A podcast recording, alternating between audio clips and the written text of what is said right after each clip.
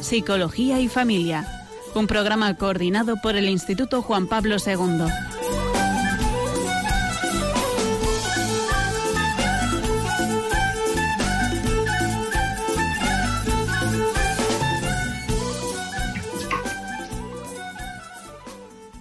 Buenas tardes. Comenzamos el programa de hoy Psicología y Familia y estamos para acompañar durante esta, este rato Raquel Talabán, buenas tardes. Y un servidor, Rafael Pérez. Hoy vamos a seguir eh, hablando del mismo tema que hablamos la semana pasada y quería comenzar con un pequeño cuento eh, que nos pueda también situar en, el tema que vamos a tratar sobre la, familia y depresión. El cuento se titula El caballo que no tenía sed. ¿Qué hay que hacer para que un caballo que no tiene sed beba? Salvado unas distancias, ¿Qué hacer para devolver la sed y el gusto de Dios a los hombres que lo han perdido? Y a los que se contentan solo con beber, ver la televisión, deportes, diversiones, a bastonazos. El caballo es más testaduro que nuestro bastón. Además, ese antiguo método ha sido declarado demasiado directivo por los educadores modernos.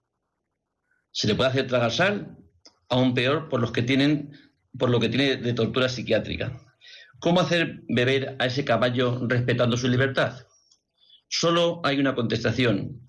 Encontrar otro caballo que tenga sed y que beba mucho delante de su congénere, con alegría y voluptuosidad. Y a esto, no para darle buen ejemplo, sino ante todo porque tenga sed. Porque de verdad, el que tenga sed, que tenga sed simplemente sed. Un día quizá su hermano, lleno de envidia, se pregunte si no haría mejor metiendo también él su hocico en el cubo de agua fresca. Conclusión. Hace falta hombres con sed de Dios que son más eficaces que todo lo dicho sobre él.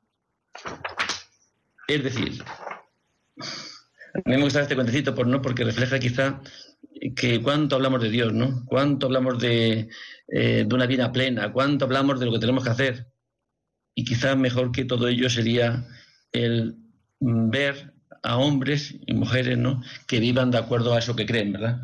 Qué mejor, qué mayor estímulo que ese, ¿no? Para que la vida tuviera sentido. Sí, además todos eh, tenemos mucha teoría sobre la vida de los demás y siempre sabemos qué tienen que hacer los demás, pero a la hora de afrontar nuestra propia vida, nuestra propia sed y saber cómo saciarla, siempre tenemos más dudas, siempre encontramos excusas para hacerlo. Mm, yo me parecía que este cuento era un poco apropiado para el tema que, estamos tratando hoy sobre la depresión y familia, ¿no? Mm, por lo que hay en la depresión de la falta de ganas de vivir, ¿no? Sobre no tener esperanza, sobre la tristeza, sobre el estado de ánimo, ¿no? Tan, eh, eso, tan, tan débil, ¿no? Que se vive cuando mm, en una persona se da la depresión. Y como decíamos el otro día, lo que una persona que tiene el ánimo deprimido lo que necesita no es que alguien le diga tienes que alegrarte, ¿no? No necesita que le diga bebe, ya sabe que tiene que alegrarse, pero tiene que darse de una forma mucho más natural, no mediante la insistencia, no mediante el pues es que esto es lo que tienes que hacer y si no lo haces es que no quieres curarte, no quieres estar bien, ¿no? Sino ponerse un poco en el lugar de la persona que no se está encontrando bien y facilitándole un poco el llegar por sí mismo a, herramientas que le pueden permitir superarlo. Y lo que también es cierto no es que eh, la familia, las personas queridas por la persona que pasa la depresión tengan a lo mejor la capacidad ¿no? de curar, porque para eso hay otros métodos no ya conocidos y comprobados que funcionan, ¿no? que pueden ser los antidepresivos, pueden ser la psicoterapia dirigida a, eh, pues eso, a, a recuperar, ¿no? a aliviar todos los síntomas que pasa una persona con depresión. ¿no? Sin embargo, uno de, las, mm, de los estados por los que pasa una persona depresiva es la soledad de no sentirse entendido. Es como si dependiera de él, de su voluntad, ¿no? El que tuviera ganas de vivir, el que tuviese, se encontrara activo, el que se encontrara con, con capacidades, ¿no? Para seguir siendo su vida como la que era antes de la enfermedad, ¿no? Y esa, esa sensación de que no se ha entendido, de que se encuentra solo, de que los propios, los más cercanos a lo mejor no entienden, ¿no? Eh, cómo se encuentran cuando ellos desde su juicio, desde su eh, valoración, pues dicen, si tienes todo, si, si, pero ¿qué te pasa? ¿Por qué estás triste? Si eh, tienes trabajo, tienes dinero, tienes, tienes tu mujer que te quiere, tienes todo. Dice, y es como si nadie pudiera acceder o a poder entenderle lo que le está sucediendo, ¿no? Y eso trae otra, otra carga más, ¿no? Que lleva no solamente sus, los síntomas propios de la enfermedad, sino esa sensación de soledad, de no ser entendido. Sí, de todas formas, igual que un constipado, no es igual que una neumonía y no es igual que una gripe, y cada uno además lo afronta de una manera, la depresión también tiene diferentes grados, diferentes formas un poco de atacar a la persona, dependiendo un poco de cómo es la persona, qué recursos tiene, qué ha heredado, ¿verdad?, genéticamente y qué ha aprendido culturalmente. Por supuesto. Eh, cada, cada, persona es, un mundo, ¿no? Es única y únicas son sus, sus realidades, ¿no? Y sus formas de percibir e interpretar su vida, ¿no? Pero hay algo que, que es bastante común en todo en toda persona que pasa por, esta situación, ¿no? Que, vive un sinsentido, que vive sin ganas de vivir, que, todos esos síntomas que, eh, que suceden, casi ya, no todos, ¿no? pero la gran parte de los síntomas acompañan a cualquier persona, sea en la situación que sea. Hasta los propios, sus propias capacidades, pues mm, en, en algunos casos, como no las puede ejercer, no las puede realizar, pues es como si no las tuviera, ¿no? Y son personas válidas, completas, que, no, que, que, siguen teniendo todo lo que, lo que tenían, pero es como si no mm, fueran incapaces de hacer uso de ello, hasta de su propio ser, ¿no? A la hora de poder levantarse, de, de, no tener más, más ganas que estar en la cama. Eh, y sobre todo es, yo creo que el, síntoma que, que recoge ¿no? todo lo demás es esa falta de esperanza, ¿no? falta de, de, ganas de vivir, ¿no? ganas de vivir.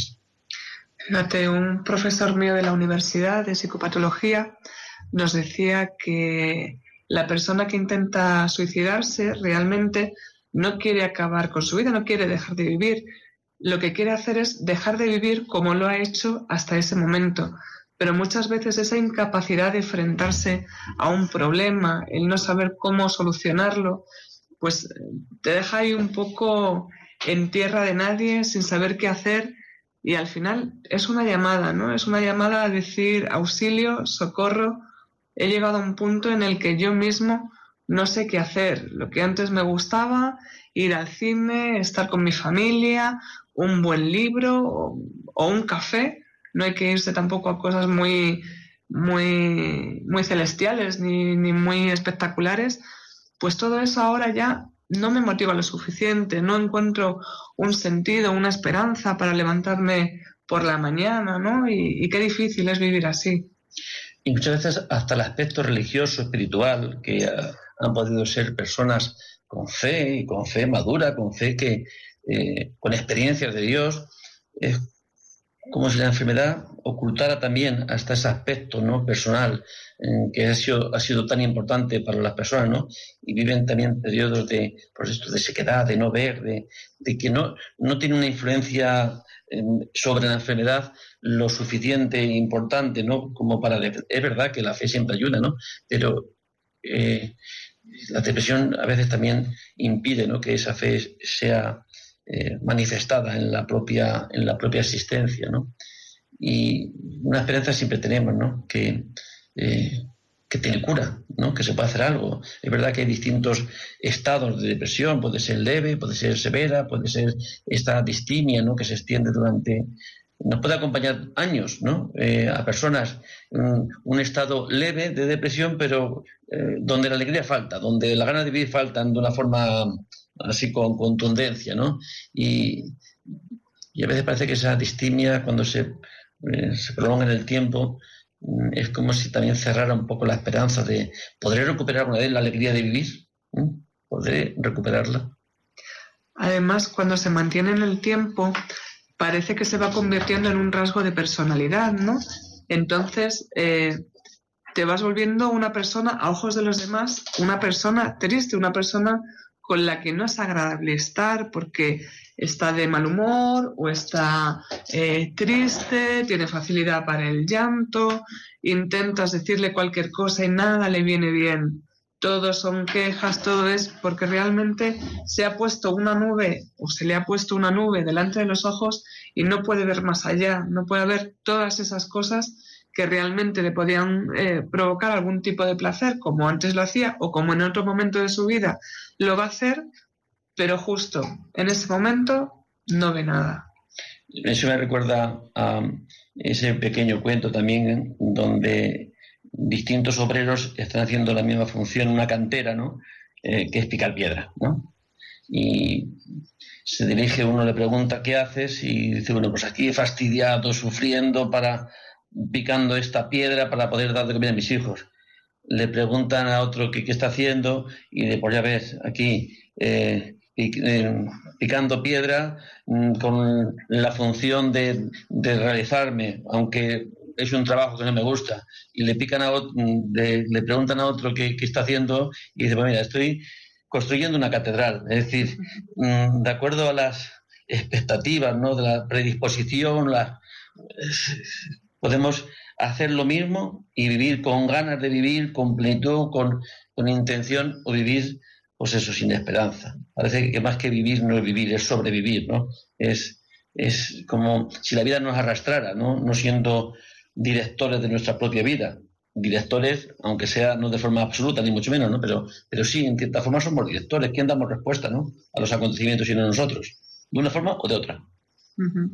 Decíamos el otro día que tener fe no es que sea una condición que nos va a salvaguardar de pasar por una depresión, ninguno estamos exentos, como decíamos el otro día, pero sí que es una vacuna, sí que es una ayuda. También, como asemeja un poco el cuento que acabas de decir, Rafa, eh, la predisposición que tenemos ¿no? y la capacidad, a veces no de superar una situación, pero sí de querer superarla. Ese, dar ese primer pasito de decir, bueno, pues hoy me ha salido una cosa mal en el trabajo, o me he llevado una mala contestación, o en casa he tenido una dificultad, pero no me voy a dejar vencer por ello, sino que mi actitud va a ser otra. El intentar a veces, como también eh, dices a veces parafraseando a, a San Pablo, por lo visible llegamos a lo invisible. Cuando sin que nadie te mire, sin tener una razón especial, tú sonríes, ya parece que la vida la coges de otra manera. O cuando utilizas un lenguaje que es positivo, que no es siempre el no, el, el ojalá, el por qué esto no sería de otra manera, pues todo eso te va ayudando también un poco a construir tu vida y a, y a, y a esa forma de afrontar las situaciones que se pueden dar en diferentes situaciones y diferentes momentos de la vida. Un aspecto que también queda tocado, no con la de cuando se pasa por esta enfermedad es la voluntad. Es como si la voluntad queda afectada y, se disminuyera, ¿no? Como si la perdiéramos en cierta forma. Y la voluntad, la libertad es lo que la capacidad que tenemos para poner en marcha aquello que deseamos, ¿no? Aquello que queremos, aquello que decidimos, ¿no? Y si se queda disminuida, pues en la medida en que un día no haces y otro día tampoco crees que vas a poder hacer, pues cada vez te, sientes con menos voluntad para poder ejercer aquello que tú mismo puedes valorar como bueno. ¿Cómo podemos negar eso? La única forma de negarlo es eh, acometiendo esas actitudes, esos actos que manifiesten que quiero. Yo, cuando algunas personas con las que eh, he estado tenían depresión, una forma conductual para poder ayudarse, no a salir de ese, de ese pozo, es sus conductas. ¿Qué te gustaba antes? ¿Ir al cine? Pues no digo que vayas como con la misma frecuencia que antes, pero sí, vete de vez en cuando al cine. ¿Qué te gustaba? ¿Salir a dar un paseo? Pues salir a dar un paseo en cuando haga bueno, una por la mañana, por la tarde. ¿Qué te gustaba? Es decir, es retomar aquellos, aquellas, eh, aquellas actividades que, que te causaban placer, que ahora te cuestan y, tú mismo te impides casi ponerlas en marcha, ¿no? Porque, porque no te sientes con, con ánimo. Una cosa también que siempre nos ayudará cuando tenemos depresión, aunque parezca una, esto es lo que dice San Pablo, por lo visible, digamos, lo invisible es, ¿qué hacemos cuando estamos tristes, cuando no tenemos ganas? Nos descuidamos, eh, nos descuidamos. Pues es que te puedas vestir, aunque sea en casa, que estés presentable, que te gustes. Que si te pintan los labios porque eres mujer, porque te pintan los labios. Y te haces una ratita aquí en los ojos para que, pues, que te la hagas. Que, que te gustan unos peinados, que te hagas el peinado. Que te pongas una ropa, no la camiseta que de esta un poco fea que te pones para estar en casa, sino que te pongas que hasta, hasta en lo exterior mm, digas algo, ¿no? Te digas, te mandes un mensaje. ¿Eh? y eso generalmente lo escuchamos bien. Y eso no es algo que lo escuchemos con la razón, ¿no? Sino que es como algo que vemos, algo que, que, no, hace falta, no hace falta palabras, ¿no? Sino por, el, por los signos nos da ese mensaje. No es tener los labios pintados así bien peinada que verte un poco con los pelos allá, ¿no? Y con el pijama y eh, parece que hay una eh, concuerda, ¿no? El estado de ánimo con, tu forma exterior. Lo otro no concuerda. ¿Y qué es lo que perseguimos? Pues casi, casi nuestro estado de ánimo se acomode, ¿no? A esa, a esa presencia que, que podemos mostrar. Es verdad, parece que son pequeñas cositas, pero hablan mucho de nosotros y también nos ayuda un poquito a construirnos, ¿no? Eh, simplemente el detalle es de pintarse los labios o de permanecer eh, afeitado. Si tú normalmente lo haces, pues aunque te hayas quedado eh, pues por ejemplo, sin trabajo, aunque estés un, un, día que no te apetece, bueno, pues tampoco pasa nada, pero cuando ya se convierte en una costumbre, porque realmente lo que cambia en, en las personas que tienen depresión son los ritmos, ¿no? Cambia el ritmo de sueño. A unos les da por dormir muchísimo y a otros no pueden dormir. Cambia el ritmo de comer. Unos comen muy rápido y no se terminan de saciar y otros no tienen ni ganas de comer, ¿no? Ni de alimentarse. Unos no tienen ganas de hacer nada y otros, sin tener ganas de hacer nada, lo que hacen es llenar su tiempo de actividades, ¿no? A veces para no enfrentarse a otra, a otra situación. Entonces, cambia un poquito todo esto. Es verdad que eh, ante ese estado, pues hay una sensación de falta de energía, falta de fuerza. ¿no? Y esa misma falta de fuerza pues también causa no influye en otros síntomas no tanto como mm, eh, retomar las actividades que antes hacíamos no y a veces es por la, por la falta de fuerza no de la tendencia a estar sentado a, no ver a nadie a, estar solos, ¿no? A estar solos, pero solos casi llorando, ¿no? Solo por lo triste que estamos, ¿no? Y eso que casi profundiza más, ¿no? Eh, una de las, de las actividades que también ayuda mucho a la, a, la depresión es poder pasear, hacer un poco de deporte, ¿no? Sí, suavito, pero deporte. Es decir, y sobre todo ese mensaje que nos lanzamos. Mi vida no depende de mi estado de ánimo, mi vida depende de, mi, de mis actos, depende de mí, que es retomar, el hacernos dueños ¿no? de, de nuestra propia vida, que es uno de los sentimientos que uno tiene. Parece que la vida no puedo con ella no puedo con ella, me sobrepasa. Y ahora es volver a, ser dueños, administradores de nuestra propia existencia. Y solamente lo podemos manifestar pues haciendo aquello que decidimos hacer, ¿no? Eh, porque si hoy no lo hago, no el problema no está en que hoy voy a pasarlo mal, sino son como profecías de la profecía autocumplida. No lo hago hoy, pero es que mañana pienso que tampoco lo voy a hacer. No creo que mañana lo puedo hacer.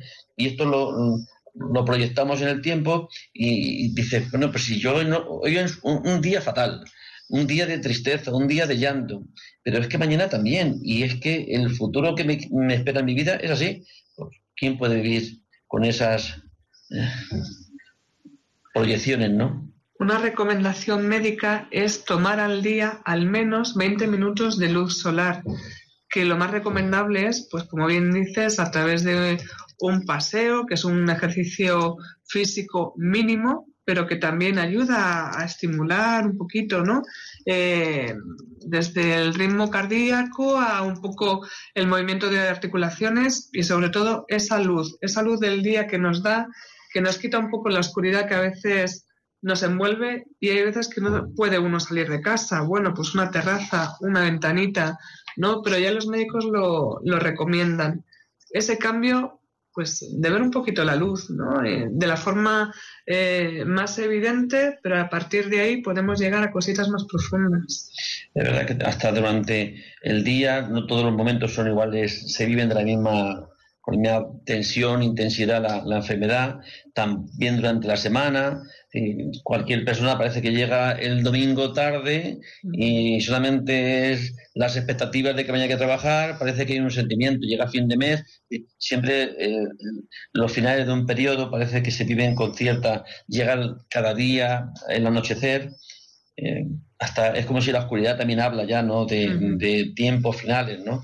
y, siempre una, bueno, pues hay una, no es igual vivir el comienzo del día que el final del día, ¿verdad? No es igual vivir el lunes, yo oigo a tanta gente el, lunes como si fuera una maldición, ¿no? Y llega el San, San Viernes, parece como si fuera eh, que los días establecieran ya eh, algo nuevo, ¿no? Para la persona y es simplemente eh, la proyección o las expectativas de, de qué vas a hacer en cada en esos días previos, ¿no? Es decir, solamente nuestra disposición a cómo vivir eh, lo que va a pasar cambia todo, nada más que la expectativa.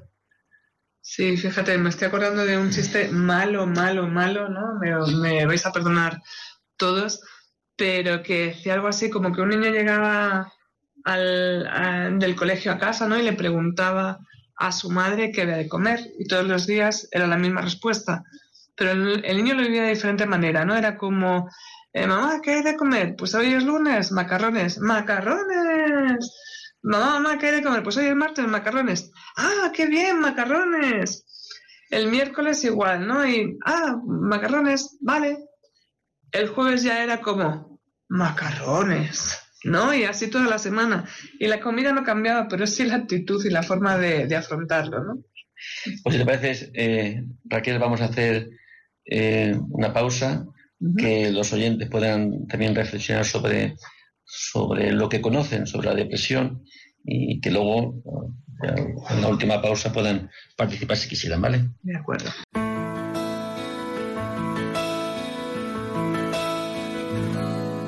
Aquí me tienes, besando tus heridas, tan tuyas como mías, porque a mí también me duelen aquí me tienes. Buscando esa mirada, esa palabra que aunque solo sea un poquito, pero algo te consuele.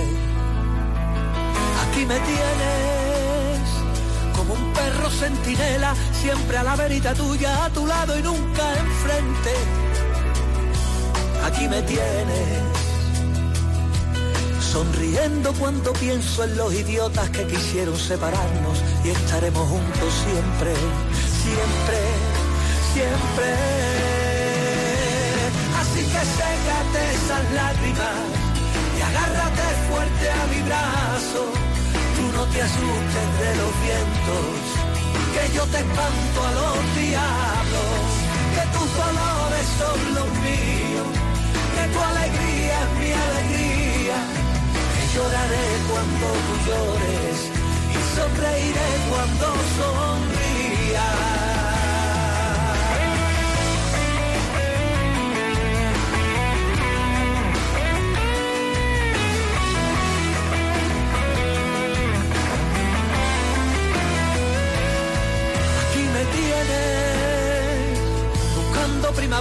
Que coser en tu almohada, que con flores siempre sueñes aquí me tienes. Tiempo va pasando y va pasando y yo sigo aquí contigo, siempre de ti pendiente, siempre, siempre.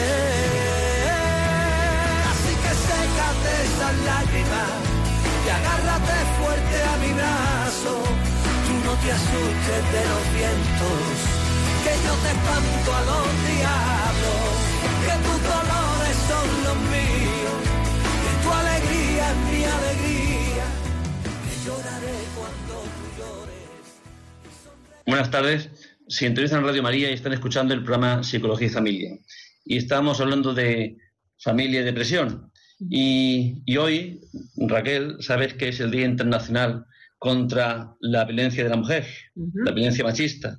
Eso me han dicho, sí. mm, creo que también es una buena ocasión ¿no? para eh, poder conocer también mm, cómo se las puede ayudar a, las mujeres que pasan por una situación tan difícil. Y para eso vamos a entrevistar a Ana Muñoz, directora de la Fundación Íntegra, que es una fundación que tiene como objeto la ayuda a la mujer maltratada y a sus hijos. Sí. Buenas tardes. Buenas tardes. Hola, Ana. Buenas tardes. Hola, buenas tardes. Pues creo que sería bueno que también pudieran los oyentes conocer eh, que hay eh, personas, fundaciones, mm, instituciones que tienen como objeto este, esta ayuda a la mujer que pasa por una situación de violencia. Sí, nuestra ayuda a la mujer que sufre violencia de género es sobre todo para buscarles un empleo que les permita dejar atrás la situación de violencia y salir con sus hijos de casa para evitar que las maten y para tener una vida libre y fuera del maltrato, ¿no? Y que miren el futuro con esperanza. Mm, yo conozco un poco la fundación y me parece que habéis sido ya artífices, ¿no? De, eh, de atender a muchas a muchas mujeres, ¿no? Con estas necesidades ante esta situación tan tremenda que, que viven, ¿no? Pues eh, hemos atendido a más de 3.300 mujeres, hemos conseguido contratos para 2.700, de las cuales 387 han sido este año. Estamos recibiendo muchas mujeres en esta situación que lo que necesitan es un trabajo que les permita mantener la custodia de sus hijos y vivir independientes fuera de, la situación de maltrato de la que venían derivadas. ¿no?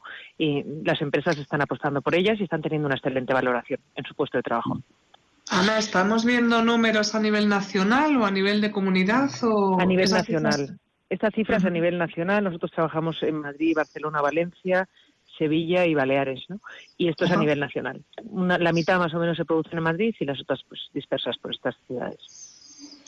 Ana, ¿y cómo llegan, eh, cómo pueden ponerse una mujer que esté pasando actualmente eh, una situación de, de esta violencia eh, de maltrato por parte de, sus parejas o de cualquier hombre, ¿cómo pueden ponerse en contacto con vosotras? ¿Cómo puede llegar a conocer que hay estas organizaciones con este propósito? Pues mira, a nosotros las mujeres nos suelen llegar derivadas de su trabajadora social, de la casa de acogida o del punto municipal de violencia, de ONGs que trabajan con ellas y donde, bueno, pues les ayudan en todos los temas, en pues cambiar la guardia de los niños, acogerlas en las casas, ayuda psicológica que muchas veces necesitan cuando salen de un proceso de maltrato y cuando ven que están preparadas para trabajar son las propias ONGs o las propias trabajadoras sociales las que nos las derivan. De todas maneras, si alguna mujer que nos estuviera oyendo quisiera ponerse en contacto con nosotros, que lo haga en el teléfono 915713155 y a través de nuestra web, que es www.fundacionintegra.org, puede conocer más el trabajo que hacemos y estaremos encantadas de atenderlas y, y derivarlas a los recursos que se necesiten. Porque también están mujeres que han pasado por esta situación realmente en su propia valoración como personas, como mujeres, quedarán también mm, bien tocadas, ¿verdad?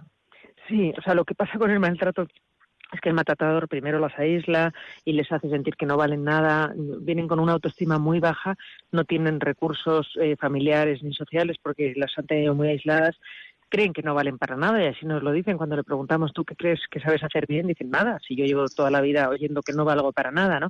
Entonces nosotros tenemos la escuela de fortalecimiento que lo que hacemos es que ayudarles a identificar fortalezas y capacidades para que puedan expresarlas en una entrevista de trabajo.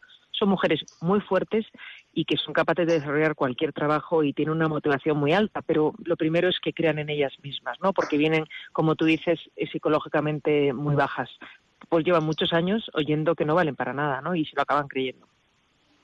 Y no solamente son ellas las que han vivido y han sufrido ¿no? por, por, esta situación, sino hasta los propios hijos, que las que tengan hijos, pues también los hijos quedan bien afectados ¿no? ante estos acontecimientos ¿no? de maltrato.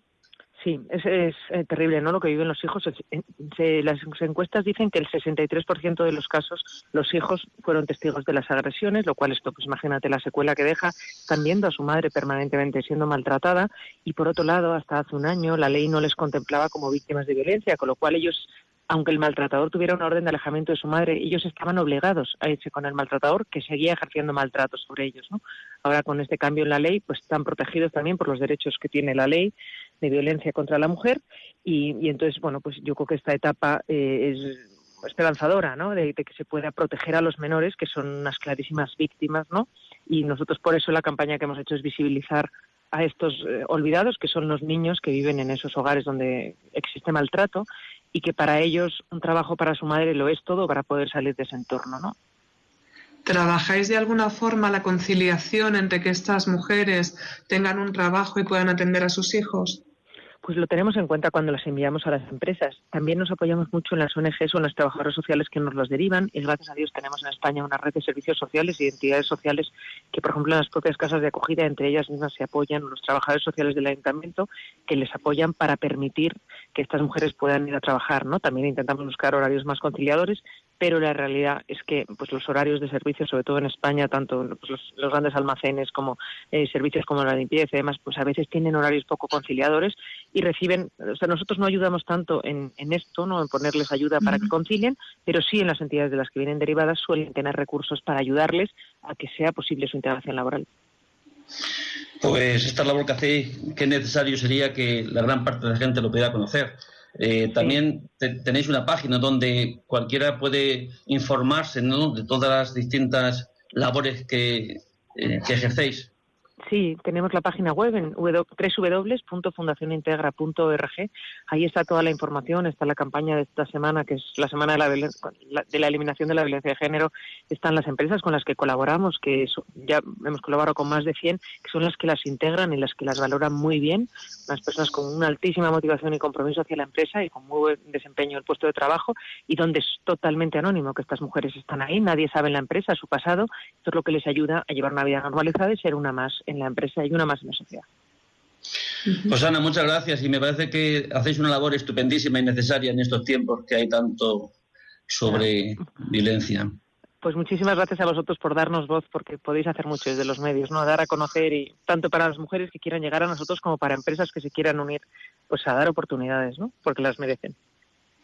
Muchas gracias, Ana. Gracias. Muchas gracias. Gracias, buenas tardes. Hasta luego. Pues esto que decía Ana, ¿no? Sobre estas ayudas a las mujeres maltratadas, a veces las causas por las que la depresión llega, cómo vivirán una persona, una mujer que ha vivido durante un tiempo más o menos largo, ¿no? De convivencia con un maltratador, sufriendo, no solamente por ella, sino también por los hijos que la acompañan, eh, cómo vivirá, ¿no? Cómo, cómo se sentirá pues todos estos síntomas de los que habla la depresión pues fácilmente la pueden acompañar, ¿no? De impotencia, de, falta de esperanza, tristeza, porque esa situación externa pues, pues, la afectará de forma interna, ¿no? Y tendrá una necesidad de recuperación, ¿no? De poder a retomar, a sentirse como lo que es, que nunca la lleva a perder, ¿no? La, su valía, su dignidad. Sin embargo, externamente, pues se le ha incapacitado. Además, tenemos que tener en cuenta que la depresión no es una enfermedad que solamente se dé en personas mayores o solamente se dé en mujeres, sino que también, por ejemplo, en este caso que acabamos de ver. Los niños también pueden desarrollar depresión y pueden tener unos síntomas, pues viviendo una situación que realmente les está superando y que no pueden afrontar. Los síntomas son muy parecidos a los de los adultos. Quizá lo que cambia más es el tiempo que tarda cada uno o, en cómo se manifiesta, porque parece que una persona mayor ya todos sabemos un poco cómo es, ¿no? Así tenga o tenga un carácter un poco más o menos triste, pues el niño todavía se está formando. Entonces a veces no sabemos si es su forma natural de ser o simplemente que en el colegio está teniendo problemas o y sin embargo, pues son chavales igual, que tienen alteración en, su tiempo de, sueño, que se pueden sentir inquietos, que no tienen un, ritmo de, apetito controlado, pues que pueden estar cansados eh, constantemente o no participar en tareas que, que, podrían hacerlo, ¿no? En el colegio, con sus hermanos. Todas esas son cositas que se pueden, se pueden dar. También este sentimiento, como nos decía Ana, de no valer nada, de, sentimiento de culpa. A veces los niños piensan que si sus padres están discutiendo o si sus alguno de sus padres está triste, es porque ellos no están haciendo lo suficiente ¿no? para, para dar esa alegría y eso también les hace sentir un sentimiento de culpabilidad que si en un adulto es difícil de, de afrontar en un niño es monstruosamente el doble de grande o el triple, ¿no? Esa dificultad. Y a veces se siente culpable de los problemas que tienen los padres, ¿no? Como si fueran por su conducta, por sus malas acciones, porque tantas veces a los niños, cuando son inquietos, pues, pues les decimos, eh, pues eso, que si son malos, que y al final eh, hay niños que acarrean ¿no? con la con esta culpabilidad, ¿no? Como si fueran responsables de que sus padres estén discutiendo, se lleven mal, o incluso que se separen, ¿no? Y esto realmente pues, les hace un daño tremendo, ¿no? Y un sufrimiento que no lo expresan porque son niños y muchas veces no saben expresarlo, pero, pero que lo expresan con otros signos, no con otros síntomas, ¿no? Se pueden hacer pis en la cama, pueden tener conductas agresivas, es decir, una serie de, de, eh, de signos que muestran que algo está pasando en la vida del niño. Y no es fácil detectarlo, ¿no? Porque parece que los niños están creciendo y, son conductas que pueden achacarse a otros por otros motivos, ¿no? Y sin embargo, pues lo máximo que podemos hacer con nuestros hijos es estar bien, ¿verdad? Lo máximo, estar bien entre, entre los padres para es mayor, la mayor seguridad proviene de los hijos en los padres. Que tu hijo está pasándolo mal, pues es verdad que tendrás que afrontarlo, llevarlo al médico, intentar ver qué le, qué le sucede, pero una de las cosas que también necesitan los hijos es que sus padres vivan unidos, vivan reconciliados. Y eso mm, es una, en gran parte, ahí está basado el bienestar de los, de los hijos, ¿no? Y a lo mejor no necesariamente pues eh, teniendo una familia feliz y perfecta, que por desgracia no siempre se puede conseguir, pero sí teniendo unos criterios unidos en cuanto a la educación del niño, en cuanto a la importancia ¿no? de que ese hijo esté bien y ponerle por delante de nuestras discusiones, de que eh, tú me hayas hecho esto o yo te haya hecho lo otro, ¿no? Pero no discutir delante de ellos, ¿no? a veces esas, eh, esas relaciones que tiene la pareja, que a veces están, está tan deteriorada que se produce en cualquier momento si tienen en cuenta pues si están presentes los niños o no.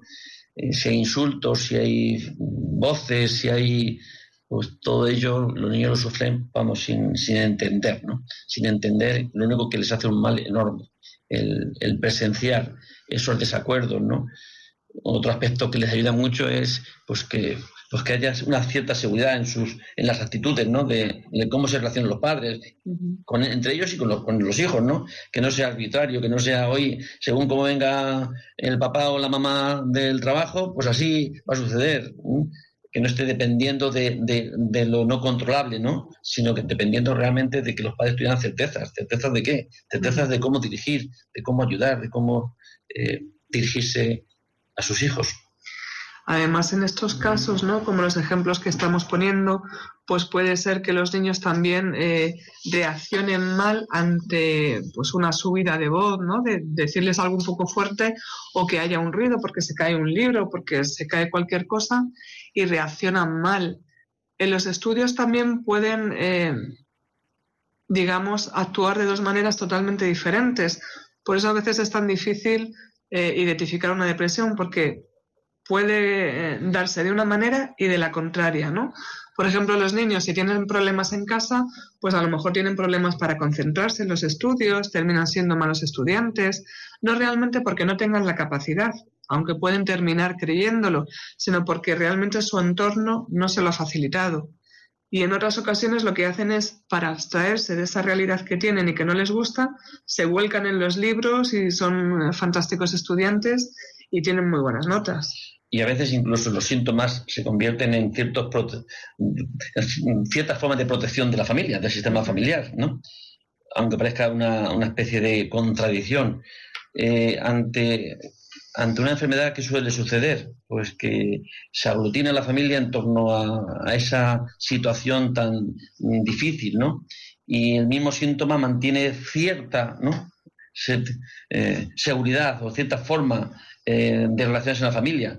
Mientras hay una necesidad de atención a, cualquiera de los que pasan por, la enfermedad, parece que otras, otros aspectos de la relación quedan en segundo término, ¿no? ¿Por qué? Porque hay algo mucho más necesario que atender. Y a veces actúan como, como protectores ¿no? del sistema familiar, aunque no sea del todo. Aunque no sea de una forma sana, ¿verdad? no me salía la palabra sana.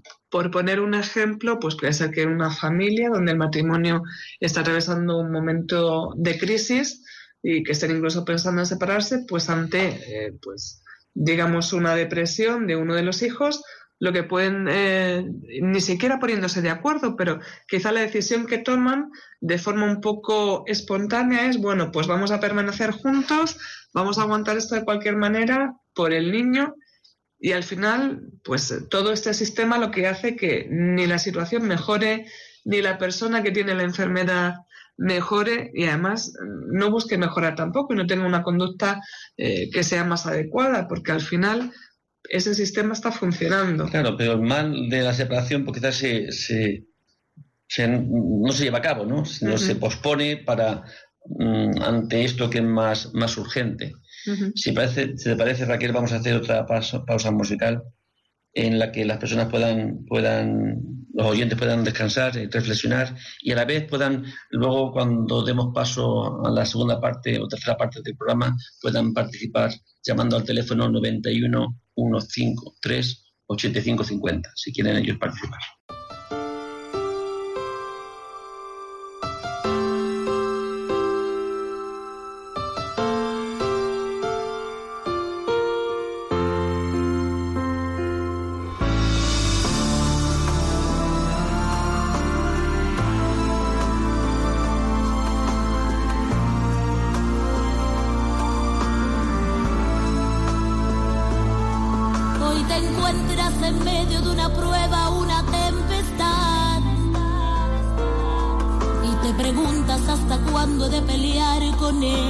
soledad. Y a gritos en tu desespero comienzas a llorar. Y hasta en grito me preguntas, Señor, ¿dónde tú estás? No temas, porque yo estoy aquí. Y aunque los vientos son contrarios, mi presencia está sobre ti.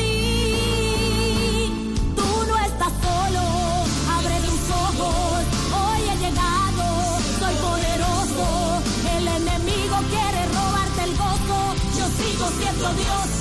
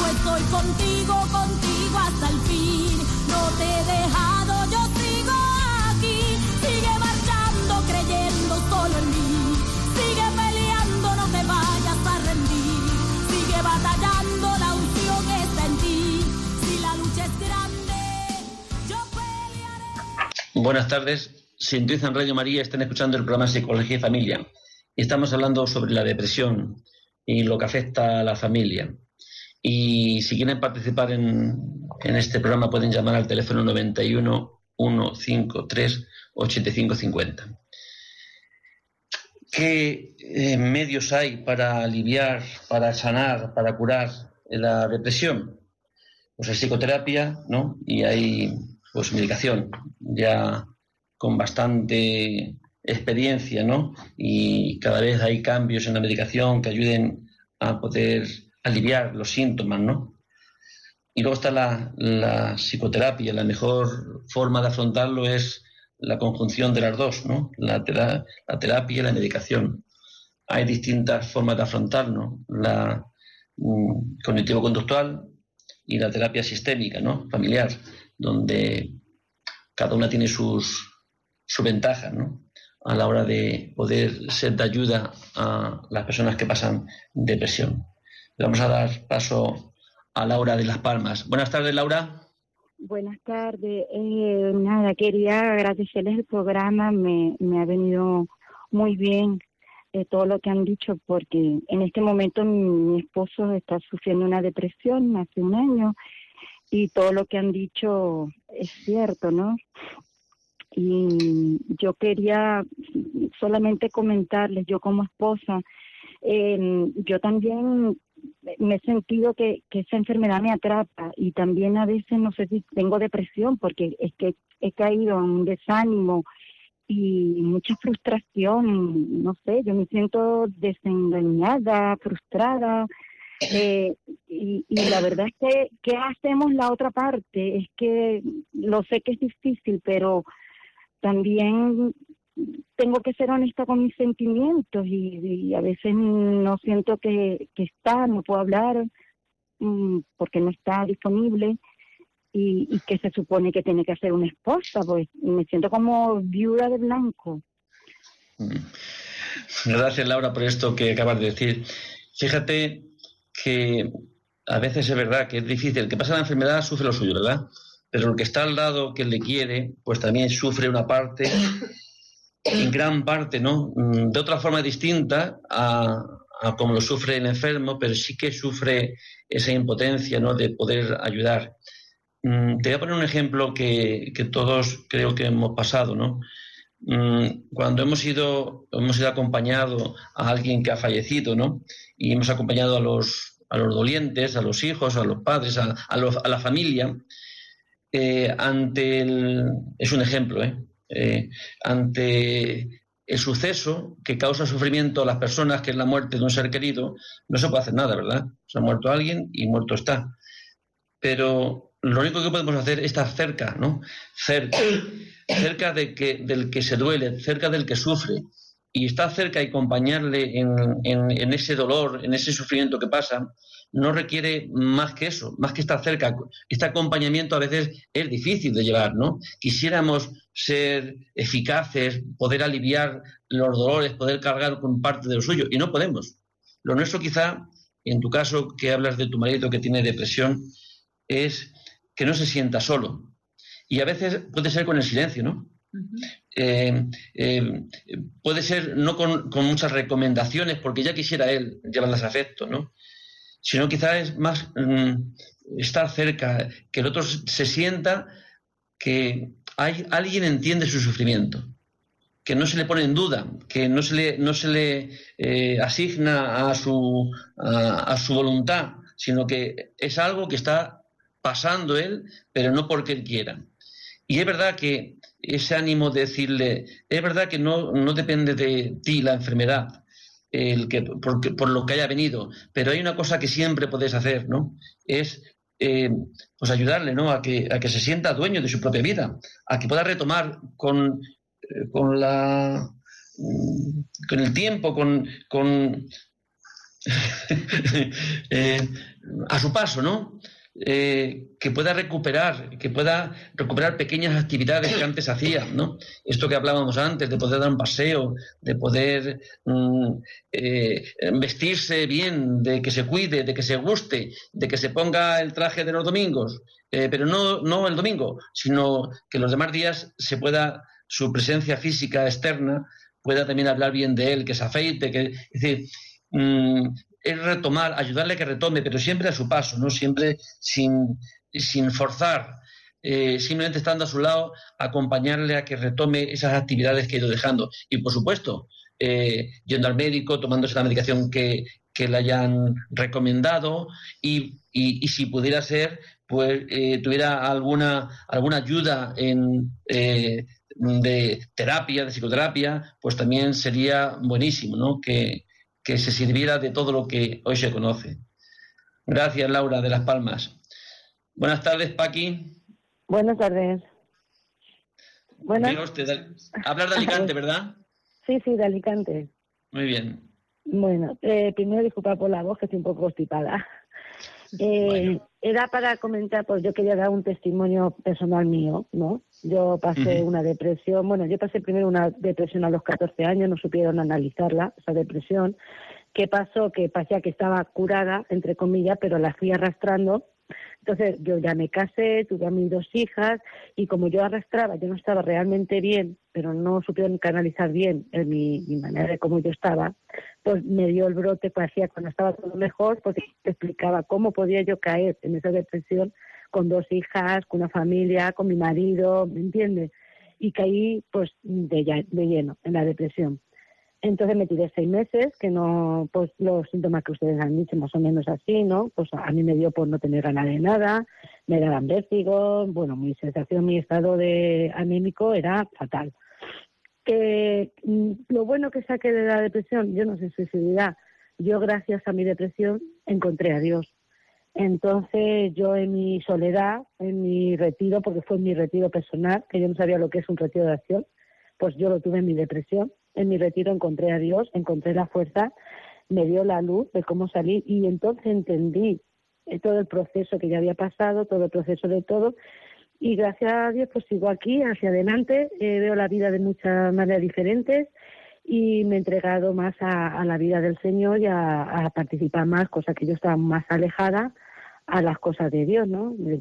Pertenezco a una capilla, ya estoy más involucrada, pero fue Dios el que fue guiándome en mi soledad, porque fíjate, cuando yo no, le parecía un poco extraño, pero cuando desperté de mi depresión, pues yo le digo que yo estaba en un letargo, ¿no? Cuando yo desperté de mi depresión, lo primero que se me ocurrió fue ir a comprarme una Biblia, que en la vida se me había ocurrido. Y me fui y me compré mi Biblia. Y empecé, y yo abría la Biblia y yo decía, Dios mío, háblame, dime lo que yo abría, y me hablaba a través de la Biblia. Y fue un proceso que fue en mi soledad, pero Dios en mi soledad me guió el camino. Y hoy por hoy, gracias a Dios, pues la verdad que la vida la vivo mucho mejor y diferente a de como yo era, he cambiado por completo. Entonces, a veces la depresión me ha servido para, para encontrar mi camino. Era eso, mi testimonio. Muchas gracias, Paqui. Creo que puede ser también de ayuda para, para los oyentes. Es verdad, y eh, Paqui lo que ha dicho es lo que dice San Pablo, ¿no? lo ha dicho ante una experiencia suya, todo ocurre para bien. Es decir, detrás de este sufrimiento, de esta, eh, de esta enfermedad, de todo lo que la hizo pasar, pues fue como el, el motivo por lo que tuvo quizá necesidad ¿no? de encontrarse con el Señor. Y el martes pasado lo decíamos, ¿no? A través de estos momentos de sufrimiento y de soledad y de vacío, es como maduramos y bueno, no siempre, pero bueno, puede ser un momento de crecimiento y un momento de, de, madurez que si nos sirve para asumir cómo ha sido nuestra vida y cómo podemos cambiarla, pues siempre es algo positivo. Respecto a lo que decía la, llamada anterior eh, de Laura, es importante también que cuando el, problema ya se está convirtiendo en algo familiar, pues acudan a una psicoterapia, ¿no? ya sea en el centro de orientación familiar, ya sea a través de los canales sanitarios habituales, porque, bueno, pues como decíamos antes, ¿no? Es ayudar a esa persona a afrontar la situación que está viviendo y no solo responsabilizándose de sus cosas, porque al final eso puede derivar en, otro tipo de, relaciones conflictivas, sino pues un poco ayudándole a, pasarlo, aprendiendo también, como decíamos antes, ¿no? A través de cambios de conducta, cambiamos eh, situaciones, cambiamos ánimo, desde lo físico y llegamos a otras transformaciones, ¿no? una emoción que acompaña la depresión, así como muy propia, es la tristeza, ¿verdad? Y parece que de las emociones que sufrimos o vivimos o experimentamos, la tristeza, la alegría, la ira, el miedo, todas tienen algo bueno que nos proporcionan. A la tristeza a veces no la vemos nada bueno, y si la tristeza es la emoción que aunque nos haga un poco sufrir, es la que nos permite ¿no? reflexionar sobre nuestra vida, la que nos hace pararnos, la que nos hace el decir, vamos a ver, ¿cómo estás viviendo? ¿Qué es lo que te hace sufrir? si no fuera por esa emoción, viviríamos alienados de nuestra propia realidad, pero alienados completamente. La tristeza es esa emoción que nos hace daño, sí, pero nos hace también bien a la hora de plantearnos qué queremos hacer con nuestra vida. Eh, decía también Laura de las Palmas, ¿no? Sobre este papel que hace ella, ¿no? No, me refiero de esposa, de esposa, sino también de cuidadora, ¿no? De, su marido enfermo por depresión, que, que, hace una labor tan importante, es decir, cuando un enfermo eh, se encuentra acompañado y cuidado por alguien, es como si su vida eh, la descarga en otro, ¿no? Que a veces también la otra persona puede estar con sus debilidades y sus flaquezas y sus propias enfermedades, ¿no? Que pueden ser menos eh, paralizantes que, la, que, las que lleva el marido, ¿no? Pero realmente eh, no es una situación fácil, ¿no? Mm, hay cuidadores de enfermos durante mucho tiempo que acaban también pues sufriendo en parte eh, la depresión, o por lo menos muchos síntomas de la depresión, ¿no? Ante una vida volcada, mm, ante unos cuidados que exigen, ¿no? que requieren mucho esfuerzo, que requieren pues, mucha constancia, que no hay fines de semana, que no hay domingos, sino que requiere pues una vida, una vida, que el que eh, la persona que está, eh, que tiene eh, sentido de trascendencia, pues lo puede, se puede servir, ¿no? Decir, bueno, yo gasto mi vida por amar, ¿no? Pero el que no, pues a veces lo vive también con una especie de, frustración, ¿no? De, de imitación. Y qué importante también para la persona que tiene una depresión encontrar a alguien que le cree, ¿no? Que, que sabe que no se lo está inventando, que sabe que no es una chiquillería o un enfado, sino que reconoce en el otro que estoy enfermo, que, que, sabe que lo estoy pasando mal, ¿no? Que no es que no es porque quiero. Podríamos estar mucho más tiempo hablando de este tema, pero tenemos que cortar porque ya ha llegado la hora. Así que, oyentes, buenas tardes, que tengan ustedes un buen día y puedan seguir escuchando Radio María, La Hora Feliz. Que pasen buena tarde.